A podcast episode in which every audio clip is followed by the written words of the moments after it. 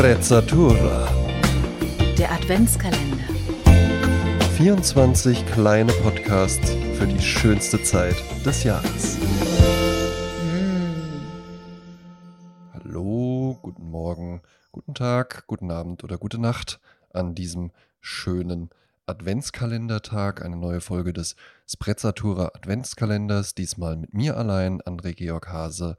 Und äh, ja, ich nehme diese Folge am Abend auf. Das erwähne ich, weil ich mir überlegt hatte, warum eigentlich nicht in dieser besinnlichen Jahreszeit einfach einen kleinen Single Malt Scotch zur Aufnahme trinken.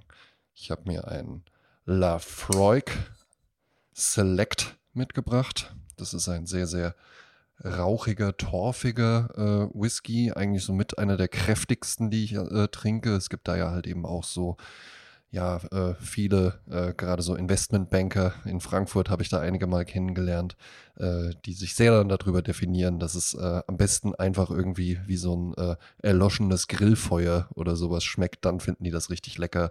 Ähm, Lafroig ist dann für mich auch wirklich so äh, die oberste Grenze von dem, was ich trinke. Lafroig, Lagavulin gibt es dann noch. Das sind wirklich schon sehr, sehr kräftige Whiskys, die man, wenn man mehrere verschiedene an einem Abend trinken möchte, auch immer am Ende trinken sollte, weil nach so einem Lafroig, wenn du dann irgendwie was anderes trinken willst, dann kannst du auch einfach äh, einen schönen Becher Batteriesäure äh, trinken. Der schmeckt dann auch einfach nur wie Leitungswasser. Ja, ähm, ich habe mir überlegt, für äh, meine Solo-Folgen auch mal so ein bisschen die Community äh, mit einzubeziehen. Und äh, weil ich ja ein hippes Kerlchen bin, ähm, habe ich das dann einfach über meinen Instagram-Kanal gemacht. Ähm, da kann man auch mit mir ein bisschen interagieren. Da findet ansonsten gar nicht mal so viel von mir persönlich statt. Eher immer einfach so ein bisschen äh, meine Sicht auf die Welt, also Dinge, die mir so im Alltag begegnen und dann von mir abfotografiert werden. Aber ab und zu ist es ja dann halt eben auch mal vielleicht ganz nett, äh, so ein bisschen was von sich zu zeigen. Und jetzt die Leute von Instagram vielleicht auch einfach hierher zum Podcast zu holen.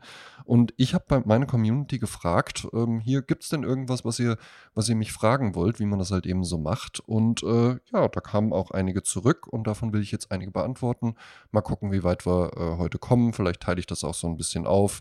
24 Tage sind ja dann doch eine ganze Weile. Aber ich nehme mal einen kleinen Schluck vom Whisky. Da muss man ja halt eben auch so, äh, Horst Lüne heißt der, glaube ich. Äh, den habe ich kennengelernt tatsächlich von whisky.de, dem Treffpunkt feiner Geister. Und habe dann äh, sehr viel später erst mitbekommen, dass das auch so ein äh, ähm, sehr ähm, äh, liberal denkender Mensch ist, ja, der halt eben auch so politische Podcasts und sowas macht, ganz interessant. Der sagt dann immer so erstmal immer riechen, ne? muss man ja dann halt eben auch oh, mm, mm, und dann erzählen, was es ist. Ich trinke jetzt aber einfach auch mal ein Schlückchen. Ne? Wunderbar. Äh, Julian Dier, tatsächlich ein Hörer der ersten Stunde, äh, wenn ich mich nicht irre. Ein sehr, sehr engagierter äh, Hörer des Sprezzatura Podcasts. In dem verdankt ihr zum Beispiel auch, dass es äh, die Sprezzatura Playlists auch auf Apple Music gibt. Da äh, mirrored der die nämlich. Und äh, natürlich beantworte ich, wenn der mir eine Frage stellt, die immer gerne. Und er fragt, welche Serie zuletzt geschaut, welches Buch zuletzt gelesen. Das ist natürlich dann auch eine tolle Gelegenheit, um sich ein bisschen zu profilieren. Also das letzte Buch, das ich jetzt ausgelesen habe, ähm, vielleicht habe ich sogar auch in einer der Folgen schon mal erzählt, war Michel Houellebecq, Elementarteilchen. Äh, war ja so mit Unterwerfung eigentlich so, so der, der größte Bestseller von äh, Houellebecq. Hat mir sehr, sehr gut gefallen. Ich habe ja auch davor äh, im Urlaub Plattform gelesen. Das fand ich sogar noch ein bisschen besser. ich finde es ganz interessant wenn man äh, von einem Autor mehrere Bücher hintereinander liest, dass man dann doch sehr stark so wiederkehrende Motive und sowas erkennt. Also bei Wellbeck zum Beispiel, das ist dann sowas ganz Plakatives wie immer wieder und es ekelt mich an, das Wort jetzt aussprechen zu müssen, aber ich muss es ja machen, damit ihr wisst, was ich meine. Das Wort Möse, ja, das ständig vorkommt, ja, und zwar in allen Büchern, die ich äh, gelesen habe. Ich habe jetzt Unterwerfung, Plattform und Elementarteilchen von ihm gelesen.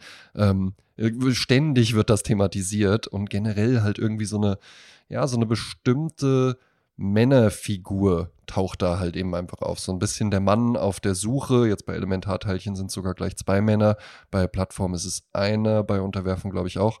Äh, das ist schon eine Weile her, dass ich das gelesen habe. Ähm, ja, immer so ein bisschen so äh, äh, Männer des Westens, irgendwie so sehr ähm, wohlständig aufgewachsen in so einer diffusen Sicherheit und dann irgendwann ernüchtert, einfach so in den äh, äh, End-40ern oder sowas stehend ähm, und sich irgendwie fragend, äh, ist das jetzt alles das äh, wert gewesen? Ähm, Elementarteilchen geht dann auch tatsächlich arg zur Sache. Ähm, die Bücher kann man ruhig vorwegnehmen als kleiner Spoiler, äh, enden in der Regel tödlich ja, äh, für alle Beteiligten. ja.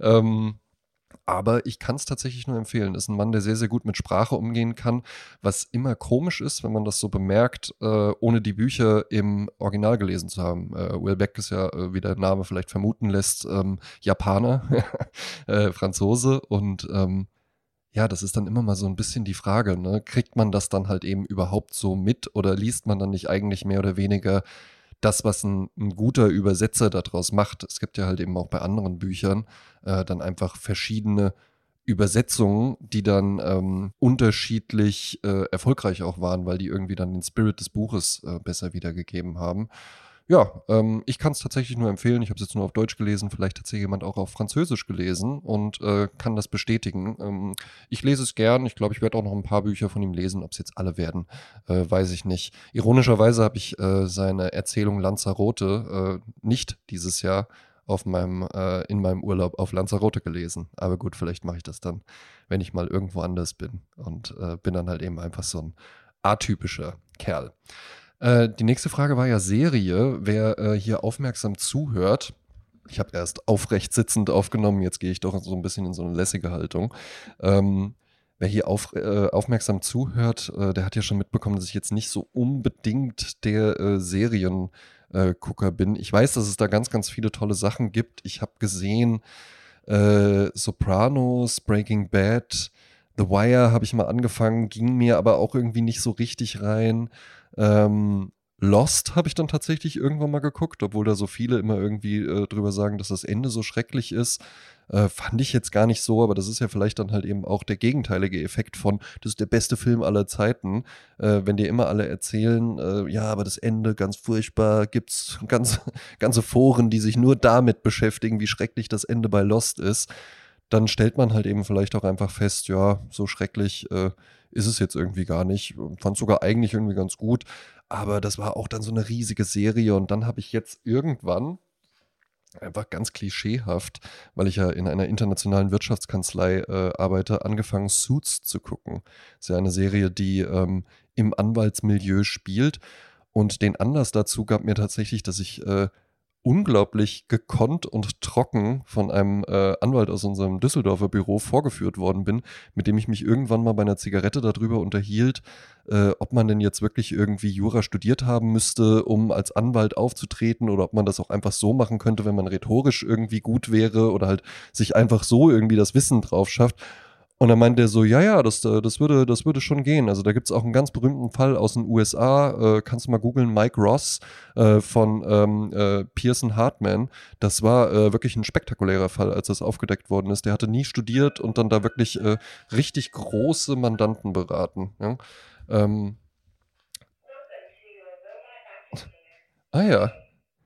Ja, interessant. Das war jetzt unser Staubsaugerroboter im Hintergrund. Ich lasse es einfach mal drin. Ja? Ich weiß gar nicht, was der jetzt gemacht hat. Der hat jetzt irgendein, weiß ich nicht, System-Update oder sonst was gemacht. Ja?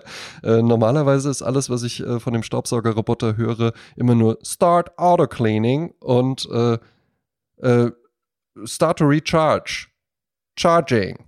Und jetzt hat er nochmal äh, so, eine, so eine nette Melodie abgespielt. Ja? Ähm, also das war der Staubsaugerroboter seit einem Jahr äh, hier im Hause äh, vorrätig. Und äh, ich kann mir gar nicht mehr vorstellen, wie wir das früher ohne gemacht haben. Also es ist für mich tatsächlich ein Hochgefühl, wenn ich äh, in Berlin auf der Dachterrasse äh, der, äh, des Büros da, äh, der Kanzlei stehe, auf den Gendarmenmarkt gucke, eine Zigarette rauche und meine Freundin mir schreibt, äh, könntest du bitte den Robby, ne, das ist ja auch immer die Frage gewesen, Roboter, werden wir sie akzeptieren? Wie menschlich müssen wir das Design machen?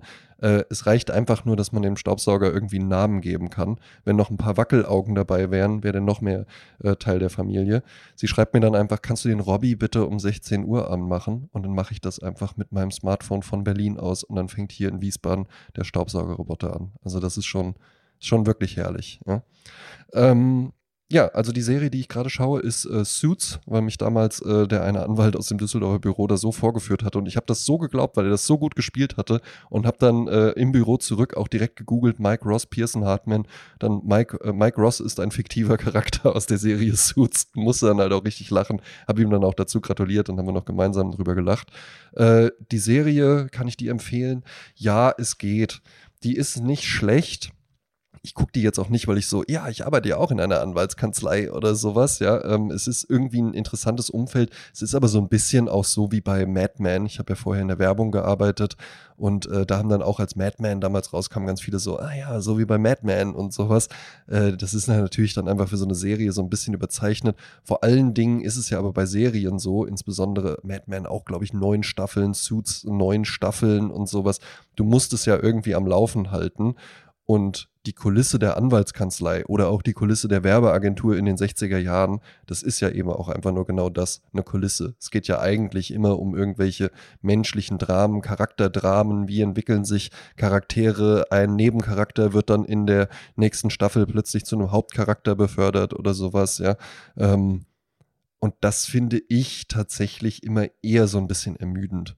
Deswegen gucke ich nicht so gerne Serien, weil sich irgendwie alles einfach so, der Plot erstreckt sich halt eben Ewigkeiten und es ist dann aus, die Charaktere werden dann irgendwann auch für mich zumindest immer eindimensionaler. Es findet nicht mehr wirklich eine Entwicklung statt, sondern ich habe dann immer das Gefühl, so in den ersten Staffeln sind die Charaktere noch so ein bisschen ausdifferenzierter und dann findet halt eben die Marktforschung äh, raus, ja gut, äh, die Leute mögen, wenn äh, Doug Heffernan irgendwie was Dummes macht und seine Frau Carrie irgendwie äh, völlig zickig ausrastet und äh, der Arthur irgendwie komplett verrückt ist oder sowas, ja. Und dann in den späteren Staffeln sind die halt irgendwie einfach nur noch so, dann sind das halt eben keine, keine facettenreichen Persönlichkeiten mehr, sondern halt eben einfach nur noch so, so, ja, so, so Karikaturen irgendwie und das, das gibt mir irgendwie meistens nichts. Aber was ich gemerkt habe, ist, es ist einfach irgendwie ganz nett, äh, abends zu sagen, so, jetzt äh, gucke ich noch eine Folge und dann gehe ich ins Bett. Oder ähm, wenn ich nach äh, Berlin fahre oder sowas beruflich mit dem Zug, dann sind das äh, dreieinhalb Stunden und wenn du dann da drinnen sitzt und dir irgendwann sagst, ey, jetzt gucke ich einfach drei Folgen Suits und dann bin ich da, dann fühlt sich das irgendwie, irgendwie angenehmer an und ist, ist, ist irgendwie so eine nette, so eine nette Zeiteinheit. Das, das sind Serien für mich einfach Zeiteinheiten, ja. So, jetzt hatte ich mir Sorgen gemacht, dass ich irgendwie in der ersten Viertelstunde äh, am Ende irgendwie schon äh, direkt nach sieben Minuten mit allen Fragen äh, durch bin. Tatsächlich habe ich eine Frage geschafft und äh, verabschiede euch jetzt äh, dann auch tatsächlich in diesen wunderschönen ähm, Dezembertag hoffentlich. Und äh, ja, wir hören uns morgen schon wieder. Entweder mit Jasmin allein oder mit Jasmin und mir zusammen. Habt einen schönen Tag.